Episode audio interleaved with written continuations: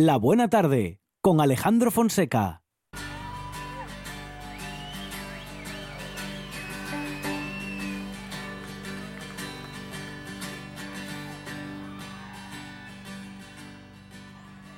His eyes, they closed, and his last breath spoke. He had seen all to be seen. A life once full, now an empty vase. Wilt the blossoms on his early grave. Ah, walk away, boy, walk away, boy. And my morning will be free. Wipe the golden tear from your mother, dear, and raise what's left of the flag for me. Then the rosary beads kept the one, two, three fell apart as they hit the floor. In a car bubble like we must pay respect to the colour we're born to mourn. Walk away, me boy, walk away, me boy. My morning will be free. With the golden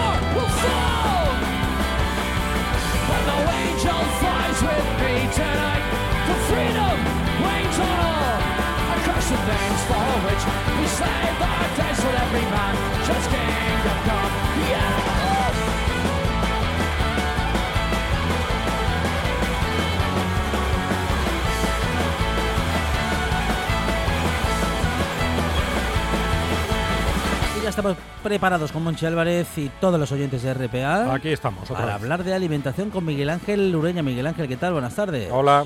Hola, ¿qué tal? Buenas tardes. Muy bien, eh, Miguel Ángel. Bueno, am, hablamos de alimentación con Miguel Ángel, que es doctor en ciencia y tecnología de los alimentos y también responsable del blog Gominolas de Petróleo, www.gominolasdepetróleo.com. Miguel Ángel, se hace- bueno, se acercan las Navidades, pero bueno, eso de momento lo vamos a dejar para las próximas semanas, ¿no? Sí, sí, que si no se nos, em- nos empachamos con Sí. tanto polvorón. Se nos queda atravesado el polvorón y el turrón. Sí, señor, sí, señor. En todo caso, bueno, eh, noticias, ¿no? Noticias eh, sobre las en las que la alimentación es protagonista, Miguel Ángel. Sí, esta semana hemos tenido unas cuantas noticias de alimentación. Hay semanas que no sabemos gran cosa, que no pasa nada así destacable y bueno, esta semana parece que viene un poco cargada, así que vamos a contar alguna cosilla que hemos ido viendo por los medios de comunicación en torno a la alimentación. La primera, la primera de ellas es un caso que eh, nos recuerda, eh, bueno, ocurrió hace cuatro años en los carnavales de Cádiz, fue un brote de salmonelosis Sí. que afectó a más de 100 personas, hubo una, una persona fallecida y que ocurrió porque en un bar se sirvieron bocadillos de tortilla de patata que estaban, bueno, pues poco, la tortilla estaba poco cuajada Ajá. y no se había elaborado correctamente.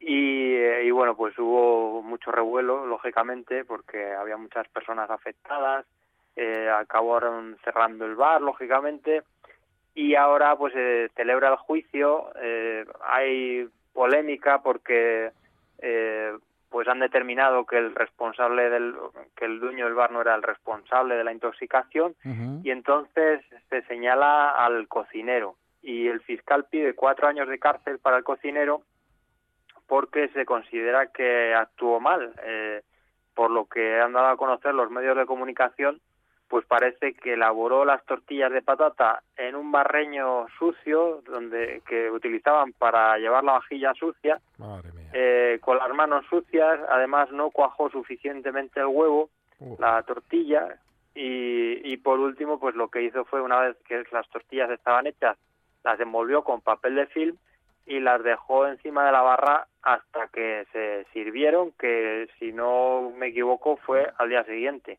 con lo cual bueno pues primero se contaminó la tortilla con salmonela luego durante el cocinado no se eliminó porque no la temperatura no fue suficiente y como no se refrigeraron las tortillas, pues esos, esas bacterias fueron creciendo y, y al final pues acabaron provocando este, este brote del que estamos hablando.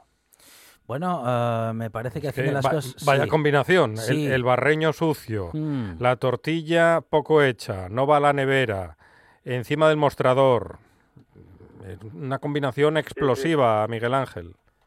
Sí, sí, la verdad que se junta, se junta todo y bueno, es que en estos casos pues suel- suele, suele pasar, igual que cuando ocurren pues otras desgracias, pues por ejemplo se dice mucho en los accidentes de avión, hombre, salvando mucho las distancias, claro, pero se dice que, que no Miguel Ángel. A ver.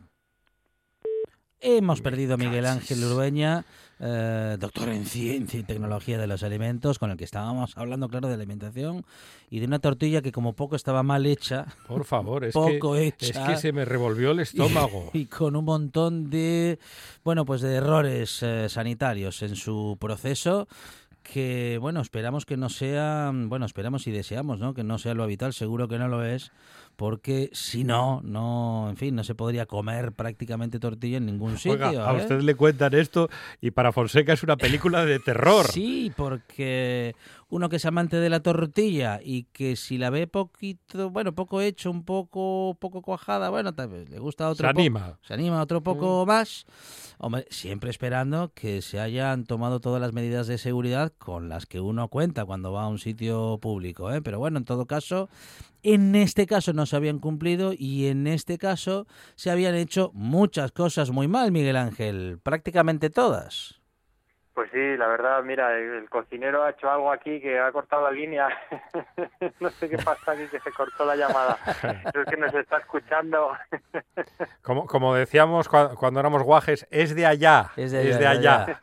Con el mal tiempo que se iba a la televisión y no funcionaba bien la radio, es de allá. Sí, sí, sí, pues, pues nada, que sí que es verdad que en estos casos, pues mira, parece que fallaron muchas cosas, parece que hubo bastante dejadez o desconocimiento y en estos casos, pues eh, había un poco de debate en plan de por qué se había quitado la responsabilidad al, al dueño del bar y se achacaba al cocinero. Hombre, lo primero que tenemos que saber es que las personas que manipulan alimentos, en este caso el cocinero, Mm. pues tiene que tener unos conocimientos básicos eh, sobre manipulación de alimentos y tiene que cumplirlos. Entonces, eh, bueno, es lo que considero, lo que parece que considera el juez. Eh, en- en mi opinión también es el primer responsable y luego ya pues estaría el, el dueño del restaurante. Pero bueno, eso ya es otro tema, eso ya queda para los juristas, yo ahí no me meto. Así que, bueno, pues lo- la conclusión que podemos sacar es que eh, las cosas a veces pasan, esto de, bueno, siempre lo he hecho así, nunca ha pasado nada, bueno, pues a veces pasa, cuando pasa puede ser muy grave y, y bueno, pues las medidas que se siempre se piden de precaución, de manipular bien los alimentos, lavarse las manos, refrigerarlos, cocinarlos bien, pues eh, se hace por algo. Y la Claro. tortilla no se guarda en el horno, Miguel Ángel, No. a la nevera. Claro, a veces eh, en muchas casas se hace esto de Sí. meterla en el horno, guardarla en el microondas, que Sí. parece que si cierras la puerta ya no entran los bichos. Sí, no, claro. la- Como el microondas está hermético, no, no entra, Sí, sí. no entra Claro. polvo, no entra nada. El dinero hay que guardar en el microondas. O si hace frío en casa, que de, uy, si hace mucho frío, que estamos en invierno, hombre, pues no, por mucho frío que haga dentro de una casa, no se llega a los 4 grados a los que debería estar esa tortilla. Entonces, pues lo recomendable, cuajar el huevo y luego pues refrigerarlo. Eso Y- es. Y nada, y tan, sen- tan fácil y tan sencillo como eso, pero bueno, no por eso deja de ser importante. No, eh, pregunto, ¿meter o no meter los ali- alimentos calientes, vamos a decir que recién cocinados en- a la nevera? No, ¿O es mejor esperar a que- enfríen un poco? hay que esperar. Hay que esperar, pero hay que esperar un poco nada más. Hay que, se recomienda esperar hasta que se enfrían lo suficiente como para que no quemen al. Vale. Entonces ahí ya eh, podemos meterlos en el frigorífico porque si están muy calientes lo que ocurre es que aumenta la temperatura del frigorífico y la temperatura de los alimentos que están dentro también. Y entonces, bueno, pues hacemos funcionar más al, al frigorífico Bueno. también.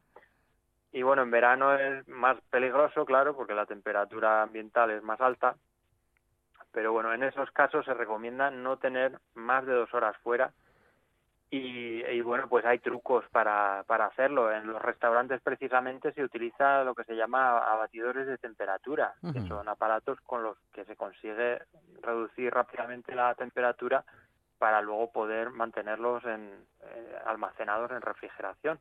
Y en casa podemos hacer lo mismo de forma cutre, salchichera, pero eficiente, con, por ejemplo, con las placas de frío que llevamos a la playa en invierno, en, Sí, en verano, claro. pues podemos poner, por ejemplo, si cocemos arroz, pues Sí. ponemos el arroz en una bandeja Ajá. y luego debajo ponemos esas placas de frío para que Ah. se enfríe rápidamente. Ah, mira el truco, O- está bien. O meterla en el fregadero con, con agua fría, por ejemplo, sin Sí. que el agua toque el, el- el alimento. El claro. alimento, claro, claro. Ah. Sí, eso es fácil con la pasta, Hmm. que se puede se, se- se- la pueden beber en agua fría y luego volver a escurrir, eh, Sí. pero claro, esa, esa ventaja no la tenemos con todos los alimentos, Miguel Ángel.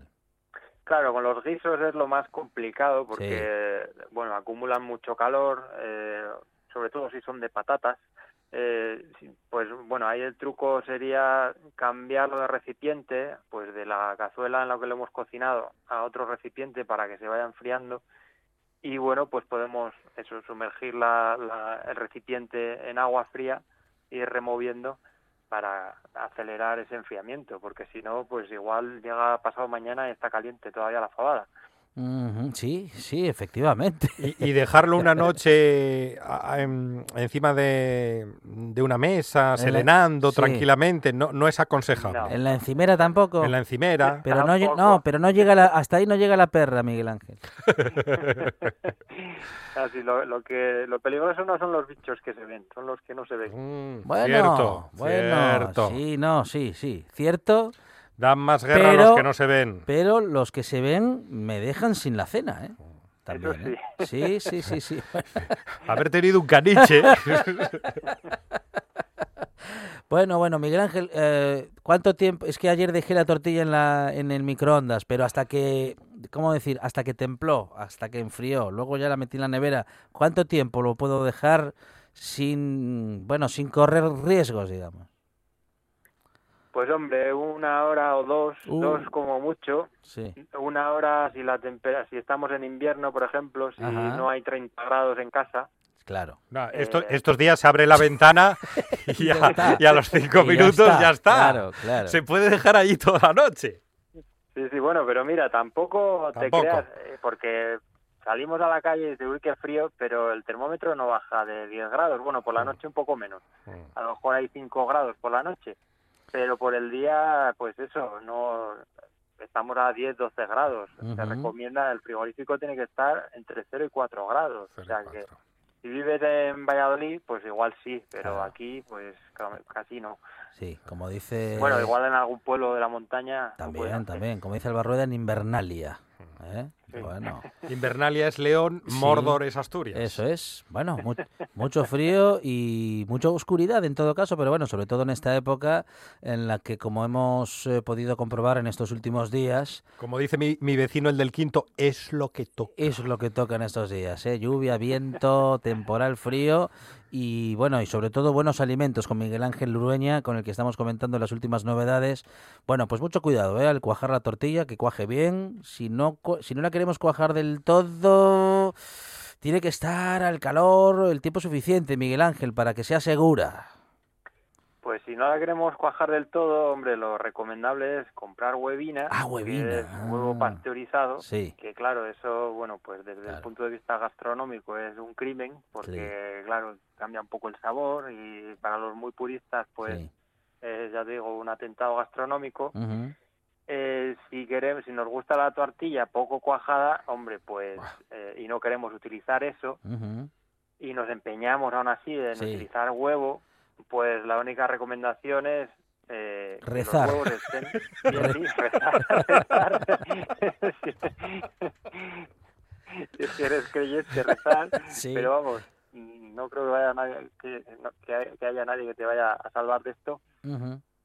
Pero bueno, que hay recomendaciones, también hay eh, otras formas de mantener prudencia. Por ejemplo, Mm. pues cascar los huevos en otro recipiente, por si están sucios, que las heces de la gallina no caigan encima del huevo. Vale. Eh, lavarse bien las manos, por supuesto, bien los utensilios y sobre todo, pues comer la tortilla recién hecha. Eh, no dejarla eh, Ah. almacenada para que esos bichejos no se reproduzcan. Sí, sí. Entonces esa es la clave, pero vamos, eh, lo- la prudencia, lo recomendable es cuajar. Cuajar, cuajar, que esté bien hecha. Vale. Bueno, bien hecha que no quiere decir pasada, ¿eh? Que, No, que no mm, se quede como Claro, ladrillo. que no queremos comer la tortilla hay que seca cuajarla. como una mojama, pero bueno, que se puede cuajar el huevo y que siga estando, eh, bueno, vamos a decir que jugosa, pero con, eh, con toda la seguridad que necesitamos en una tortilla. Que claro, estamos muy acostumbrados mm, todos los años que llevamos comiendo tortilla, Miguel Ángel, pero lo del huevo poco hecho, bueno, es peligroso y también el huevo frito, ¿no? Ese que al que le dejamos la yema para mojar el pan. Pues en el huevo frito ocurre lo mismo. Eh, en teoría, los bares, los restaurantes, los comedores no pueden servir eh, huevos crudos o huevos poco hechos, Mm, eh, pues como unos huevos fritos, como una mayonesa casera, como una tortilla de patatas poco cuajada. En esos casos tienen que utilizar huevina. Y, y luego, bueno, también hay mucha confusión, hay muchas personas que piensan que los restaurantes tienen que utilizar huevina por obligación. Ajá. No, solo es obligatorio en estos casos. Si van a utilizar eh, huevo, si van a cuajar poco el huevo o lo van a servir medio crudo o crudo, como en una mayonesa. ¿Qué pasa? Que los huevos fritos a veces los vemos y, y no cumplen esa, esa ley, no, vamos, no cumplen esa norma que está escrita por ley. Eh, tienen que cuajar los huevos a 75 grados, cocinar los huevos a 75 grados. En estos casos se hace un poco la vista gorda, salvo en los comedores colectivos, como pueden ser eh, los hospitales y los comedores universitarios y estas cosas, donde sí se cuajan los huevos, donde se hacen los huevos a la plancha, porque bueno, pues a cuan- cuantos más hagas, pues más riesgo tienes, más probabilidad de, de contaminar tienes. Pero bueno, en los restaurantes normales se suele hacer la vista gorda, por lo que acabamos de decir, porque se considera que si el huevo se sirve recién hecho, pues el riesgo no es tan grande como si, bueno, pues lo hacemos un día y lo servimos al día siguiente, por ejemplo. Muy bien. Ah, o sea que si lo comemos recién hecho, hay, bueno, hay cierta seguridad, es más seguro eh, en caso de que esté poco hecho. Um, Miguel Ángel, tanto en el caso del huevo, solamente el huevo solo o en la tortilla. Si está recién hecho, todavía está calentín, bueno, es algo más seguro.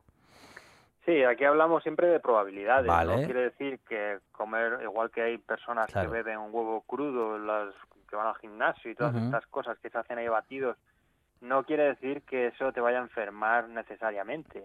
Eh, hablamos siempre de probabilidades. Entonces, la probabilidad es mayor eh, cuando haces eso y aumenta a medida que pasa el tiempo. Eh, es decir, si te haces un batido de esos y lo dejas hasta mañana, pues mañana tendrás más probabilidad de enfermar que hoy. Y si lo cuajas, pues la probabilidad se reduce mucho. Entonces, no es algo impepinable, pero bueno, puede ocurrir, como hemos visto en, en este caso de los carnavales de Cádiz, que bueno, que puede ocurrir y, y puede ser algo grave además. Y tanto que lo ha sido que el fiscal pide cuatro años de cárcel para el cocinero, una, una noticia que conocíamos en el año 2016 y que justamente sucedió en los carnavales de Cádiz de ese, de, de Cádiz de ese año. Miguel Ángel, continuamos hablando, seguimos hablando de noticias relacionadas con la alimentación de estos últimos días y en este caso queríamos comentar eh, bueno, una alerta alimentaria por posible presencia de agua oxigenada en diferentes productos, Miguel Ángel. Pues sí, la, la autoridad, la Agencia Española de Seguridad Alimentaria emitió una alerta alimentaria el pasado viernes, si no recuerdo mal, para advertir sobre cuatro productos de la marca Nestlé, de la empresa Nestlé, eh, que son, mm, bueno, productos de estos que, que son cafés que vienen listos para tomar, que se llaman shake, sake, eh, y saquísimo y luego otros que uno que es copa choconata del corte inglés y, co- y copa choconata milsani de Aldi. Eh, porque bueno por posible presencia de agua oxigenada para más información eh, pues si alguien nos está escuchando y piensa que puede tener esto en, en su casa puede consultar la página esta página web la de la Agencia Española de Seguridad Alimentaria donde vienen detallados pues los productos concretos que son porque hay diferentes sabores y estas cosas y, y son diferentes lotes. Entonces no son todos los que se fabricaron solamente unos cuantos. Y bueno pues se advierte que si alguien puede tener esto en su casa pues que no lo consuma y consulte bueno hay un teléfono también de, de contacto con, con la empresa que es, a ver si lo, eh, no lo tengo a mano, pero bueno, en esa página web lo pueden encontrar. Y, y bueno, la cuestión es que eh, a lo mejor esto asusta mucho, eh, no hay por qué alarmarse demasiado, vaya, simplemente tener la precaución, la prudencia. El agua oxigenada se, se utiliza para desinfectar los envases y en este caso pues parece que hubo un fallo y por eso puede estar presente en algunos. Eh, no es un producto tóxico, lo que ocurre es que, bueno, pues en grandes dosis, dependiendo de la cantidad en la que se encuentre y de su concentración, pues puede producir daños para la salud, puede producir irritación, pero bueno, el agua oxigenada se emplea habitualmente, pues por ejemplo, cuando vamos al dentista y nos ponen un enjuague o para desinfectar las lentillas, este tipo de cosas. Entonces, bueno, es un producto, eh, bueno, también lo utilizamos obviamente para desinfectar las heridas Sí. que vamos, no es que lo podamos beber a, a, a jarras, pero bueno, que tampoco es para decir que, que miedo, ¿no? Pero si Fonseca se come unas natillas o una choco, Sí. ¿cómo era? Choconata Sí. de estas del corte inglés, se le vuelve el pelo rubio, rubio surfero. Pues puede hacer la prueba y luego ya que nos mande una foto, a ver. Hay que probar, Fonseca.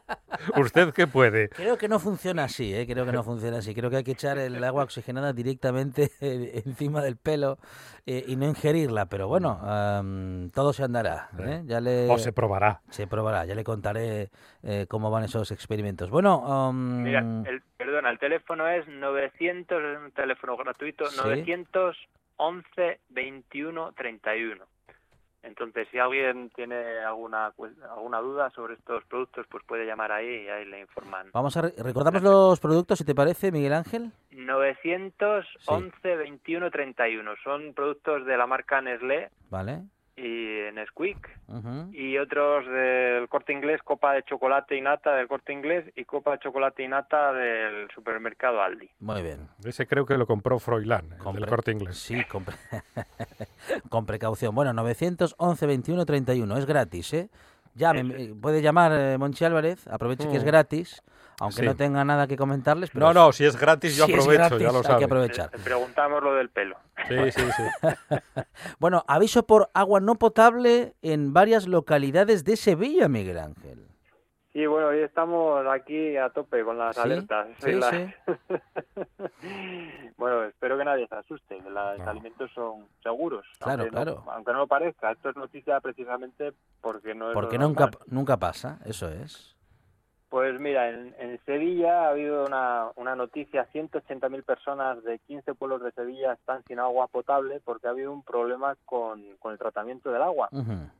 Hay una, una planta de tratamiento de agua en Écija y eh, empezaron a detectar que tenía eh, niveles altos de benceno, que es un contaminante que ah, bueno que se analiza porque puede ser peligroso. Entonces, en el agua que sale por el grifo se hacen mm, bueno pues muchísimos análisis de diferentes cosas con mucha frecuencia. Bueno, la frecuencia depende de la cantidad de personas eh, que vivan en la localidad a la que se suministra el agua, lógicamente. Si es un pueblo de 15 personas, no se analizan tantos parámetros ni con tanta frecuencia como si hablamos de Madrid, por ejemplo, lógicamente porque el riesgo en Madrid es mayor por el número de personas.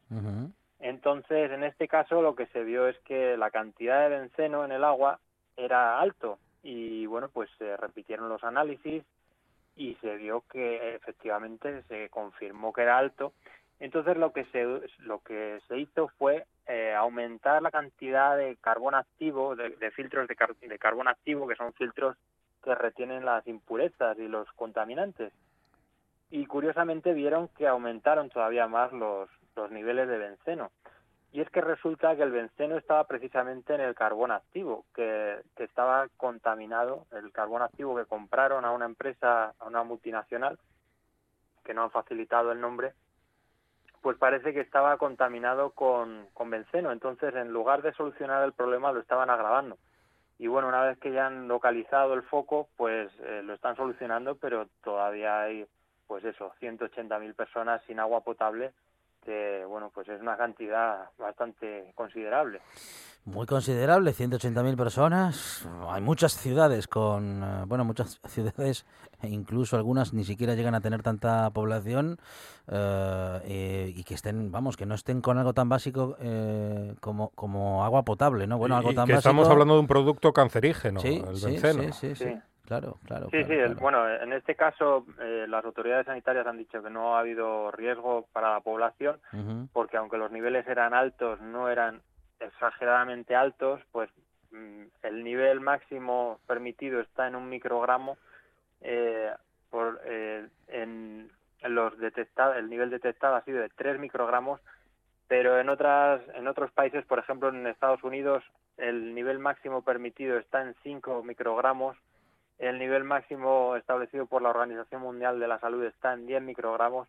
Entonces, bueno, hablamos de niveles altos, pero no, eh, pues no mm, muy, muy peligrosos para la salud. También depende de la frecuencia con la que se consuma ese agua, evidentemente, porque el peligro del benceno no es tanto la intoxicación aguda, es decir, que lo tomes y enfermes, como la, la intoxicación crónica, que acabes desarrollando un cáncer, por ejemplo, si lo, lo, consumes pues con mucha frecuencia, como puede ser en el agua potable, que lo consumas durante años y años y, y, eso a lo largo del tiempo te acabe, acabe desarrollando un, cáncer. O si lo este respiras. ¿Cómo? Perdón. O si lo respiras. Sí, también, también. Sí, en este caso, bueno, hablamos de, del benceno ingerido a través del agua eh, respirado también es, es, peligroso, sí, sí, sí. Uh, Miguel Ángel, mm, uh, ¿a qué se deben esas diferencias de criterio o digamos que de uh, niveles máximos? ¿Por qué en Estados Unidos hay un nivel máximo tolerado la, o La OMS dice otra cosa. La OMS tiene otro. Sí, esto ocurre habitualmente en muchos en muchos campos y se ve mucho, por ejemplo, es un argumento que utilizan muchas personas cuando se debate sobre los aditivos, por ejemplo, o sobre los medicamentos que se utilizan en el ganado o en personas también, que dicen, bueno, si esto está prohibido en Francia, ¿por qué está aprobado en España? Si es peligroso, allí lo consideran peligroso, aquí no. Bueno, pues son diferentes criterios. Una cosa es lo que dicen las evidencias científicas, que dicen, bueno, pues esto es peligroso o no, pero claro, establecer la línea, el margen de dónde, dónde empieza a ser peligroso, pues ahí ya entran los criterios mm, científicos o técnicos y, y, no solo también esos criterios, a veces también entran eh, pues mm, otros factores en juego como el miedo que tenga la población, por ejemplo, cuando hablamos pues de los aditivos o del bisfenol A, pues dependiendo del miedo que tengan los políticos que votan esas leyes también, pues eh, los hay más, más restrictivos, los hay más permisivos, entonces, bueno, pues en este caso concreto no sé muy bien cuál es el criterio que se tiene en cuenta para en un sitio poner más límite, en otro menos, pero bueno, eh, ya digo que es algo habitual y que depende pues eh, de los estudios que se tengan en cuenta, porque no todos dan los mismos resultados, de los criterios de las personas que los evalúan, entonces, bueno, pues no, no son matemáticas, en este caso, pues es difícil establecer un criterio único para todos los casos. Bueno, uh, explicado queda. Uh, no, digamos, diferentes criterios no significa necesariamente, Miguel Ángel, contradicción. No, desde luego que no. Pues mira, en, en Estados Unidos, por ejemplo, están permitidas las hormonas para el engorde de los animales. En Europa están prohibidas y allí consideran que son seguras porque no están presentes en los alimentos una vez que se comercializan, uh -huh. pero aquí pues se considera que no son seguras entonces pues no se utilizan y además no se permite que eh, importar esos productos donde se han utilizado hormonas. Entonces, uh -huh. bueno, pues dependiendo de, pues ya digo, del criterio que se tenga en cuenta, eh, pues se toman unas, unas decisiones u otras. A veces no es fácil eh, pues unificar esos criterios y por eso difieren. Pero bueno, en cualquier caso podemos estar tranquilos eh, sobre todo en, en, este caso concreto, porque nuestros límites son los más restrictivos en uh -huh, este caso. Uh -huh.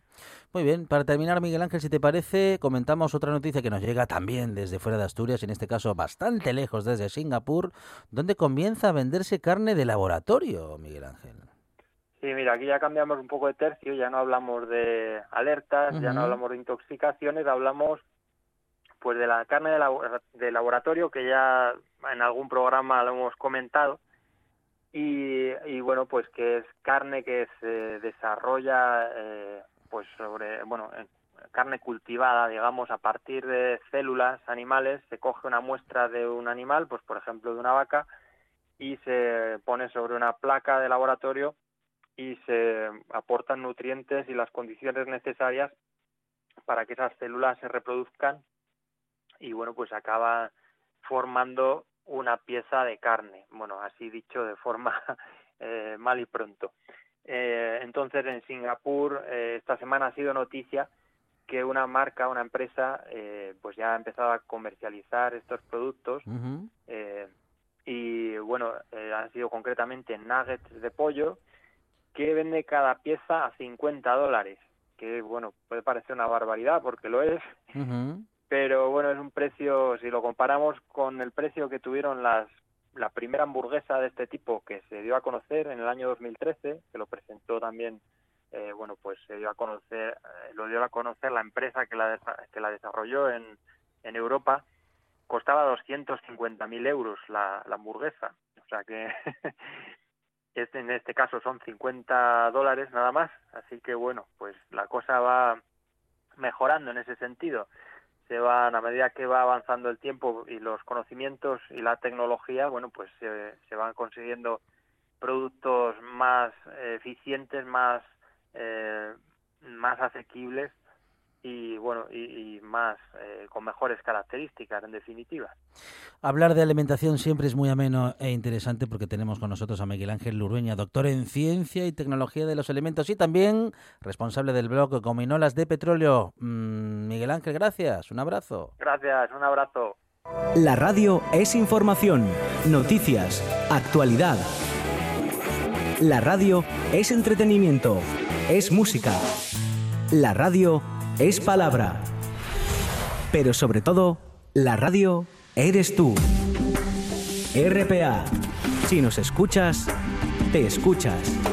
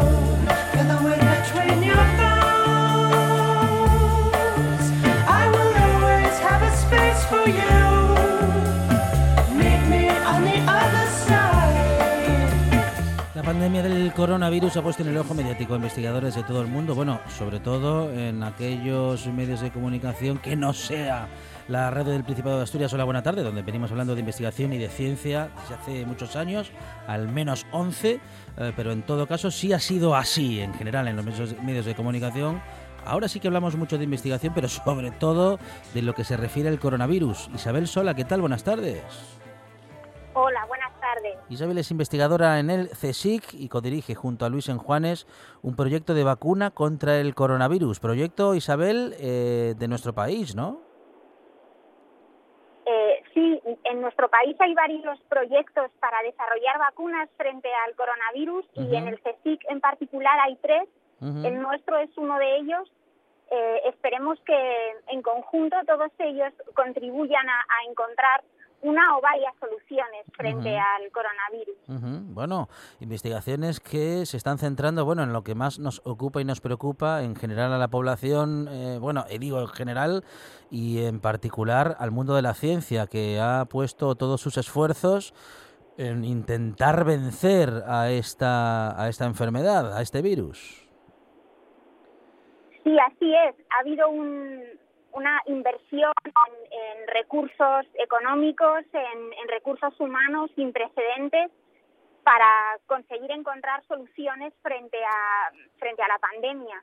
Y se han eh, empezado a, desarrollar vacunas antivirales, sistemas de, de diagnóstico. Es cierto que en muy pocos meses, aunque se nos han hecho a todos una eternidad, pero se ha avanzado muchísimo en los conocimientos y en las herramientas para enfrentarnos a este virus.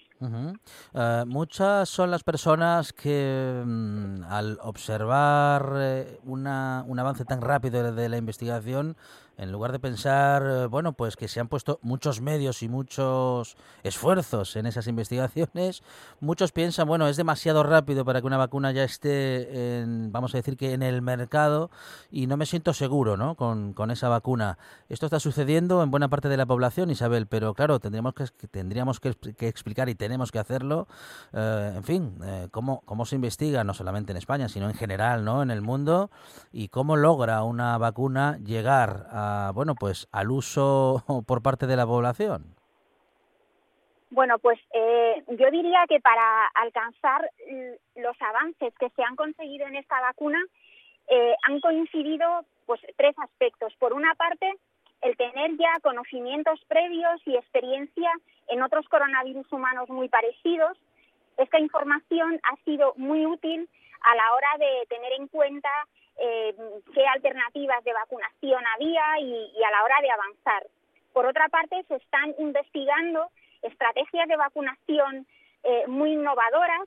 Muchas de ellas utilizan herramientas eh, muy novedosas de, biotecnología que han permitido construir estos candidatos a vacuna. Muchos de ellos mm, hasta ahora no, se habían empleado. Y por último, lo que decíamos de una gran cantidad de recursos económicos de grandes laboratorios y grandes compañías farmacéuticas que han puesto todos sus esfuerzos em, a la vez para avanzar. Incluso en el proceso de, desarrollo de la vacuna, que incluye varias fases de experimentación, primero en animales, después en, humanos, lo que se ha hecho para avanzar más deprisa es hacer varias de estas fases en, en paralelo, de forma que se ahorrara tiempo. En cualquier caso, todos estos resultados de la investigación, antes de poder aprobar eh, la vacuna para uso en humanos, se revisan muy exhaustivamente y con mucho rigor por parte de las agencias de, medicamentos, que son instituciones eh, que llevan funcionando muchos años con el máximo rigor. Y solamente si la vacuna demuestra eficacia y, seguridad en las pruebas que se han hecho en humanos, solo en ese caso se dará la aprobación para su uso. Bueno, y hablando de la, al menos de, bueno, de, de te decías Isabel que hay varias investigaciones en nuestro país. Eh, se habla muchísimo en estos días de Pfizer, se habla de Oxford Moderna, por ejemplo, eh, pero en todo caso hablamos de un proyecto que en nuestro país está dando pasos cortos pero seguros y es, eh, bueno, justamente una investigación en la que hay puestas muchas esperanzas. Isabel, ¿cómo va e, esta investigación de la que nos puedes hablar o en todo caso cómo van las investigaciones en nuestro país? Y querríamos saber si hay alguna que pudiese estar cerca, ¿no? De, bueno, en fin, de convertirse en una posible vacuna española. Bueno, dentro del CSIC, que son los candidatos que em, yo conozco más de cerca, hay tres. Dos de ellos, eh, uno lo desarrolla el laboratorio de Mariano Esteban y otro el laboratorio de Vicente Larraga. Ellos utilizan plataformas de vacunas que ya habían empleado frente a otras em, infecciones de otra naturaleza, por esa razón van más avanzados. Ellos han hecho ya experimentos preclínicos en, modelos animales y mm, posiblemente en los próximos meses, de, a principios de año, podrán empezar eh, quizás experimentos ya en, macacos y, a partir de ahí las pruebas en humanos. Nuestro candidato es un candidato que se está construyendo un poco más despacio porque digamos que lo estamos construyendo a partir del, propio virus eh, mediante ingeniería genética, desnudándolo de todo aquello que es eh, negativo, es decir, de todos los genes del virus que le permiten propagarse o hacer daño a la persona infectada. Y eh, lo hemos reducido a un replicón, que es un, una, un RNA que se replica, que se multiplica a sí mismo dentro de las células y expresa los antígenos que necesita el sistema inmune para preparar una, una respuesta inmune lo más potente y lo más, lo más equilibrada posible. Y eh, nuestro candidato tenemos previsto empezar los ensayos en animales las próximas semanas y a lo largo del segundo trimestre quizás o la segunda mitad del 2021, si todo va bien, pues posiblemente podríamos empezar ya eh, con ensayos eh, en humanos también. De modo que eh, podríamos tener, no sabemos en qué momento, pero durante el, durante el año 2021 podríamos tener una vacuna originada en una de las investigaciones llevadas a cabo en nuestro país. Bueno, podría ser efectivamente los candidatos a vacuna que se están desarrollando en España desde el punto de vista científico no tienen nada que envidiar en su potencial a otros candidatos que se están desarrollando fuera, que quizás han avanzado más porque han tenido el, ese eh, gran respaldo de grandes compañías farmacéuticas con todo lo que eso implica de, recursos, de, de personal y de facilidad para hacer ensayos en humanos en, menos tiempo. Ah, se está hablando en estos días también mucho ah, de bueno de las personas con alergias, posiblemente decir personas con alergias sea un genérico demasiado amplio, pero han de tener especial eh, precaución las personas que sufran de algún tipo de alergia a la hora de decidir acercarse a la vacunación. Bueno, pues eh, en principio las personas que tienen alergias normalmente esto se asocia a alguna, mm, algún pequeño problema en su sistema inmunitario. Y por lo tanto estas personas podrían eh, mostrar algún problema con según qué candidatos eh, a vacunas se les administre, quizás porque muestren una respuesta exagerada al recibir una vacuna que mm, en cualquier forma es un componente extraño que se le da a nuestro organismo para prepararlo para una respuesta posterior. Parece que con la vacuna de, Pfizer, que se ha empezado a administrar en el Reino Unido estos días, parece que han observado algunos problemas en personas que, que habían tenido previamente problemas de alergia y, por lo tanto, se ha alertado de que es necesario que estas personas de momento pues eh, tengan cuidado y quizás no sean los primeros en, en, vacunarse y haya que esperar un poco más a analizar qué es lo que está sucediendo. ¿La vacuna nos dará eso a lo que llamamos nueva normalidad? Es decir, ¿llegaremos a eso o en realidad la pandemia ya nos ha cambiado para siempre, doctora? Bueno, eh, recuperaremos la normalidad cuando el nivel de inmunidad de la población sea lo suficientemente alto como para impedirle al virus que vaya circulando de una persona a otra y causando enfermedades. ¿Y esto de qué depende? Pues eh, esta inmunidad colectiva se puede conseguir cuando alguien eh, se infecta y desarrolla una respuesta inmune que le protege o bien se puede conseguir a partir de la vacuna. La cuestión que todavía no tenemos respondida es cuánto tiempo va a durar en, tanto en las personas infectadas como en las vacunadas la inmunidad. No sabemos si esta inmunidad va a durar eh, unos meses o unos años. Y dependiendo de esto, pues eh, dependerá que la normalidad se recupere antes o bien que la normalidad tenga que ser compatible con revacunaciones para reactivar la inmunidad. En cualquier caso, eh, de momento, hasta que no lleguemos a ese nivel de inmunidad colectiva que nos proteja a todos, es necesario seguir mm, manteniendo las medidas de precaución que, y incorporarlas a nuestra, a nuestra nueva normalidad. Es investigadora en el CSIC, es la doctora Isabel Sola, que ha hablado con nosotros en esta buena tarde de coronavirus y sobre todo de la investigación respecto de las vacunas que en este momento se están desarrollando en nuestro país. Doctora, muchas gracias. Un saludo desde la buena tarde. Un saludo, muchas gracias a usted.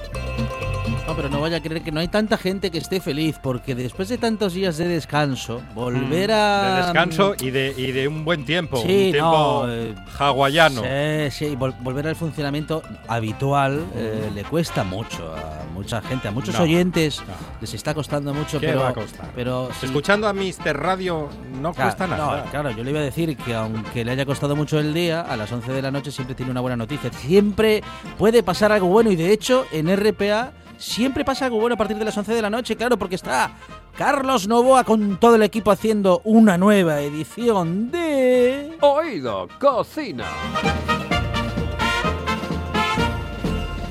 Con todo el equipo que son 135. Sí, no, entre guionistas, no, no pueden- productores. No, tienes no. dos regidores, como en los viejos tiempos Pero de no- Radio Nacional no de pueden España. trabajar tanta no puede trabajar tanta gente en el estudio a la vez ahora mismo Carlos Novoa No, ¿qué tal? no. buenas tardes Hola, muy buenas tardes, saludos cordiales. Van y entrando, como se decía, van entrando de uno, a- de uno en uno. Y como se decía, en el control y registro de sonido, Juan Saif.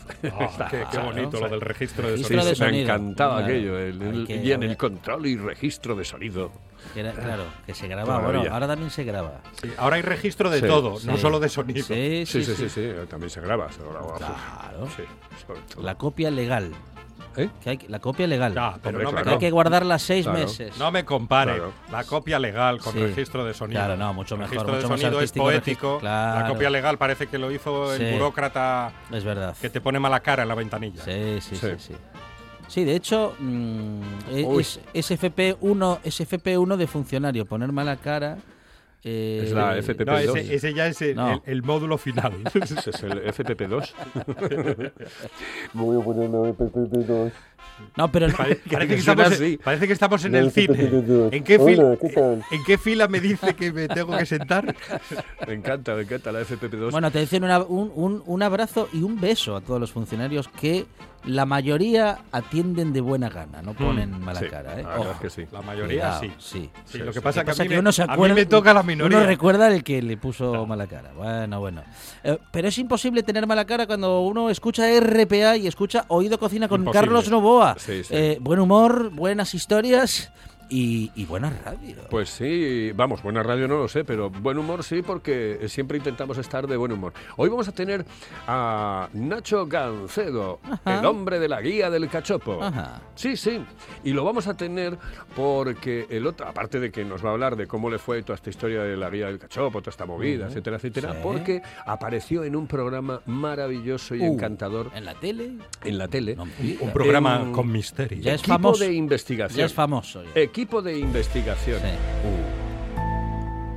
Y entonces llegó él. Fue el que desveló absolutamente todo el entramado. ¿Cuántas El rey del cachopo cayó directamente. Ahí estaba, Nacho Gancedo.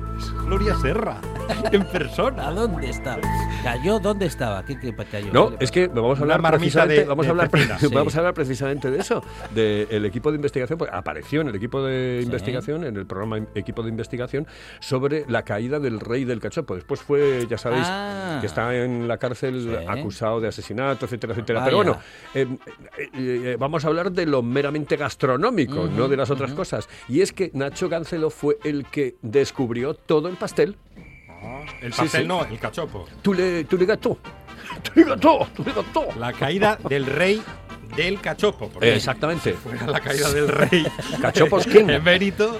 oh, tendríamos capítulos y capítulos. No, pero arregló, dicen que arregló todas las cuentas ya. ¿eh? ¡Viva el vino! sí, que está ¿El del cachopo o el de mérito? dice. Sí. Tie- Tiene mérito ese. Sí, no, es que Tiene eh, mérito. tenían que contar algún chiste, eran muchos días libres, con tanta lluvia, tenían que contar algún chiste nuevo. No me no me no con el mérito, joder. Pero sí, es torrente, Gloria Serra, torrente. Para ver, si- para ver si el mérito, coño, que va a notar el cambio climático de cojones. Pues claro, porque en, eh, diga. en- Acá hay 40, en el programa de 40 Carlos. Novoa parece que hay 130 y pico personas, pero son todas la misma. Son Carlos 40, Novoa eh, eh, haciendo voces. el problema del emérito es cuando baje la, la escalerilla del avión, porque Sí. allí hay 40 y pico grados centígrados. No, ¿eh? no la baja, creo que Cuando se, llega se aquí tira en rampa. y vea esta movida, Una rampa. Claro, 40 grados. 40, bueno, A la parece- sombra. El- a la sombra creo que no va a estar. No. no, me parece que no va a no, estar. sé, no creo, no creo porque Debería, porque pero no. Pero entonces que se ponga él, él tiene bronceador. el sombrajo puesto Claro. ahí y no creo que le caigan los palos. Claro. No creo que le caigan. Es lo que tiene ser campechano, que no, no te pasan cosas malas. No. Pues hoy estaremos, estaremos con Nacho Gancedo, nos va a hablar de todo lo referente a la vida del cachopo, al campeonato del cachopo, etcétera, etcétera, lo que viene el año próximo. Eh, nos lo me parece contar- bien porque se habla poco de cachopo en Asturias. Sí, eh, exactamente, Sí, exactamente. Está, está bien que se comente algo de vez en cuando. Pues eh, nos lo va a contar desde Fuerteventura. Ajá. Sí. Ah, Eh, tierra, tierra de cachopo. Qué bueno. Está- bueno, pues mira, eh, hubo un campeonato allí, en, en las islas, Sí. y hay un restaurante, me parece que se llama Encontraron Casa a, un, Pepe. encontraron a un canario entre Casa cecina y cecina. No, no, y que ganó, ganó el cachopo, ganó el, el de cachopo. Ah, bueno. Y además con un cachopo sencillo, porque a mí el que más me gusta es jamón, queso y punto pelota. Claro, Porque de verdad. sí. Y punto pelota. Hay gente que le pone más cosas. Ah, exactamente, hay gente Sí. que le mete muchísimas más cosas, etcétera, Eh. pero a mí me gusta el cachopo. El tradicional. Jamón, jamón y queso y, Muy bien. y ya está. Ahí está. Y se acabó. Eso sí, acompañado de unos pimientitos, alguna cosita, ¿no? Pues historias de, ca- historias de cachopos. Sí, sí, y con de- Nacho Gancedo y, de- tendremos también una receta de nuestro buen amigo Tony Espligares que está a puntito, a puntito, yo supongo que en un par de semanas, tres semanas, va a abrir esa sidrería mítica en la capital del Principado, en la calle La Lila, que se llama Sidrería Muñiz, eh, que es una sidrería que va a dar mucho que hablar porque se come, se comía muy bien en Casa Tere, que era el restaurante donde estaba él, y se va a comer muy, pero que muy bien en la Sidrería Muñiz, que abre de nuevo con eh, tres grandes eh, de la gastronomía, con eh, Nati, con Tere y con eh, Tony Esprigares. Y bueno, eso es lo que tenemos en el día de hoy. Formidable. Hoy, a partir de las 11 de la noche, aquí en RPA, con Carlos Novoa, una nueva edición de... Oído, cocina.